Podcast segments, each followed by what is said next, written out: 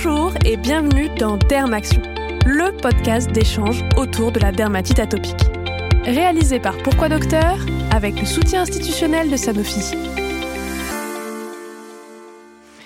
Dans l'épisode d'aujourd'hui, nous allons nous intéresser à l'observance des traitements contre la dermatite atopique, ou plutôt au manque d'observance de ces traitements. Pour nous expliquer le problème, nous sommes avec le docteur Audrey Nosbaum. Bonjour. Bonjour. Vous êtes dermatologue, allergologue, professeur d'immunologie à l'Université de Lyon et responsable du centre expert eczéma en Auvergne.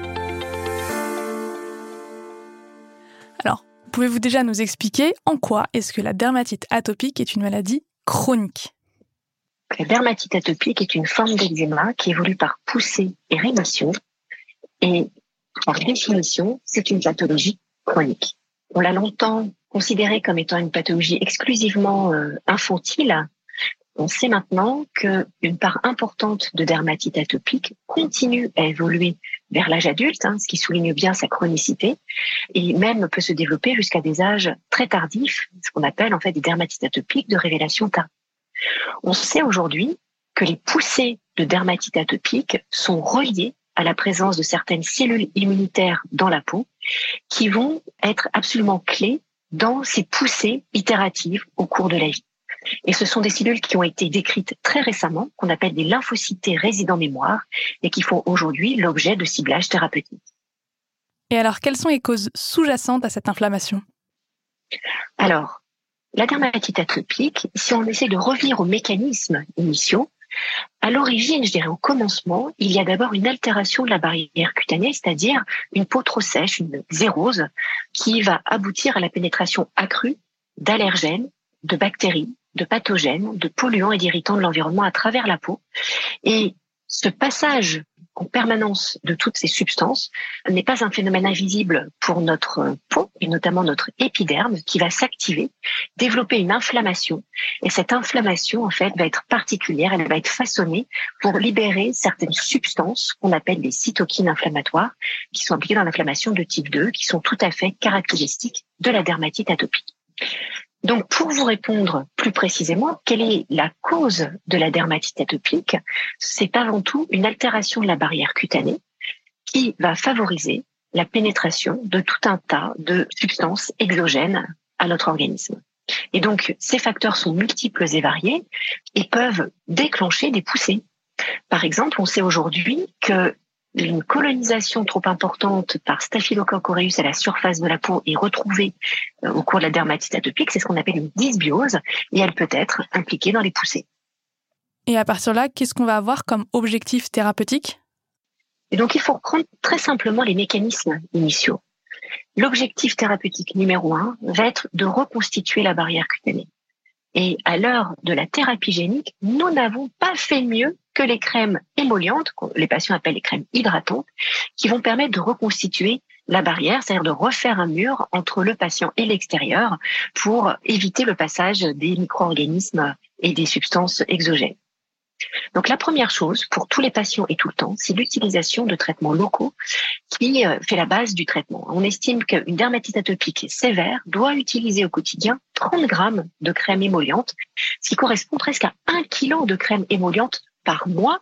Vous imaginez la quantité de traitements qu'il faut appliquer, acheter et s'approvisionner. Le deuxième axe d'objectif thérapeutique, c'est de lutter contre l'inflammation et notamment l'inflammation de type 2.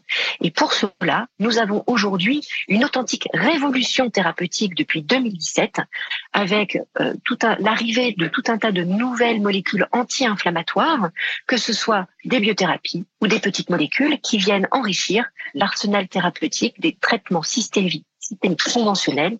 Est-ce qu'on a des données sur l'observance de ces traitements? Alors l'observance en dermatologie et pour la dermatite atopique en particulier, on sait qu'elle est assez faible. Il faut rester extrêmement humble et modeste en la matière, puisque des études assez étonnantes ont été réalisées en fixant des capteurs d'utilisation sur les bouchons des crèmes utilisées par les patients, que ce soit les crèmes hydratantes, émollientes, ou également les crèmes à base de cortisone, hein, les dermocorticoïdes, qui sont le traitement numéro un anti-inflammatoire utilisé par 90% des patients. Eh bien, figurez-vous que les patients utilisent ces traitements topiques uniquement jusqu'à un maximum de 30% de ce qui est prescrit et que l'usage de ces traitements topiques est plus important juste après une consultation avec le dermatologue. Puis après, ça tendance à vraiment se réduire au cours du temps et ça réaugmente quelques jours avant la future consultation. Donc, vous voyez que finalement, le suivi, la motivation et la compréhension des traitements par les patients, elle va être absolument majeure pour pouvoir améliorer cette compliance thérapeutique puisque c'est la base, en fait, du traitement de la dermatite atopique. À partir de là, comment est-ce qu'on peut améliorer cette observance? Alors, l'observance thérapeutique, il y a différentes approches et c'est vrai qu'aujourd'hui, à l'heure où on va être capable de faire des diagnostics avec de l'intelligence artificielle par des ordinateurs, je crois qu'il faut remettre au cœur du soin la relation. Et c'est aussi prendre du temps avec le patient, lui expliquer beaucoup plus la maladie et les traitements. C'est le but de l'éducation thérapeutique ou en tout cas le fait d'adopter une attitude éducative en consultation de dermatologie. Nous travaillons aujourd'hui avec le groupe d'éducation thérapeutique de la Société française de dermatologie afin de proposer des outils de suivi et d'accompagnement des patients éducatifs. Je m'explique. Donc l'éducation thérapeutique, on peut la faire soit directement en consultation quand le patient arrive, et pour le dermatologue, ce sont des choses déjà extrêmement simples, c'est donner le diagnostic de la maladie de peau, c'est-à-dire dire au patient qu'il a une dermatite atopique et non pas un simple eczéma, parce que beaucoup de patients en fait n'ont jamais entendu parler de cette nomenclature. Et donc, ils ne savent pas exactement la maladie de peau dont ils, dont ils souffrent et ils ne pensent même pas qu'ils ont une maladie de peau. On leur dit souvent, mais c'est dans la tête, votre, votre eczéma. Donc déjà, donner le nom de la maladie. Deuxièmement, expliquer les soins. Beaucoup de patients sont impréparés quand ils arrivent à leur domicile et se retrouvent démunis face à l'utilisation de tous les traitements topiques qui font la base des traitements. Ça demande du temps, effectivement, lors des primo-consultations pour donner ces informations. Et puis ensuite, quand on voit que la dermatite atopique a tendance à persister, il y a d'autres solutions, et notamment les programmes d'éducation thérapeutique développés dans les centres hospitaliers ou dans les cures thermales, par exemple, qui vont proposer un accompagnement multidisciplinaire auprès du patient en lui permettant de développer une meilleure autonomie dans ses compétences à se prendre en charge. Il y a vraiment des, résultats absolument incroyables. Hein. Les patients sont extrêmement satisfaits de cette prise en charge qui se fait avec des infirmières éducatives, des psychologues, des sophrologues, des nutritionnistes et bien sûr des médecins pour vraiment faire le tapis rouge à ces patients qui ont souvent erré pendant des années de médecin en médecin pour qu'on leur donne enfin des informations claire, concise, pratique. Et on arrive vraiment à améliorer plus de 90% des patients avec ces programmes éducatifs qui sont disponibles en ligne sur le site de la Société française de dermatologie dans l'onglet pratique. Et vous allez trouver l'annuaire, en fait, des centres d'éducation thérapeutique ou une simple prescription médicale, une ordonnance où vous allez préciser programme d'éducation thérapeutique dans la dermatite atopique. Avec cette ordonnance, le patient va pouvoir contacter le centre le plus proche de chez lui et pouvoir bénéficier de cet accompagnement qui se fait en général sur six mois. Docteur Nosbaum, merci beaucoup pour ces réponses. Est-ce que vous avez une conclusion à ajouter à tout ça?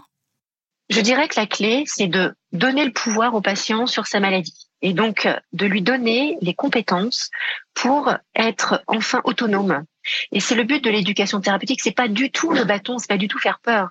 C'est lui faire prendre conscience qu'il a les clés en main et que c'est pas la médecine qui euh, finalement euh, récupère et a toutes les données euh, de son côté. C'est vraiment quelque chose d'extrêmement vertueux, lui permettant en fait de comprendre ce qui lui arrive, de ce qui se passe dans sa peau et de mieux gérer les poussées, cette maladie chronique qui va pouvoir parfois durer des années.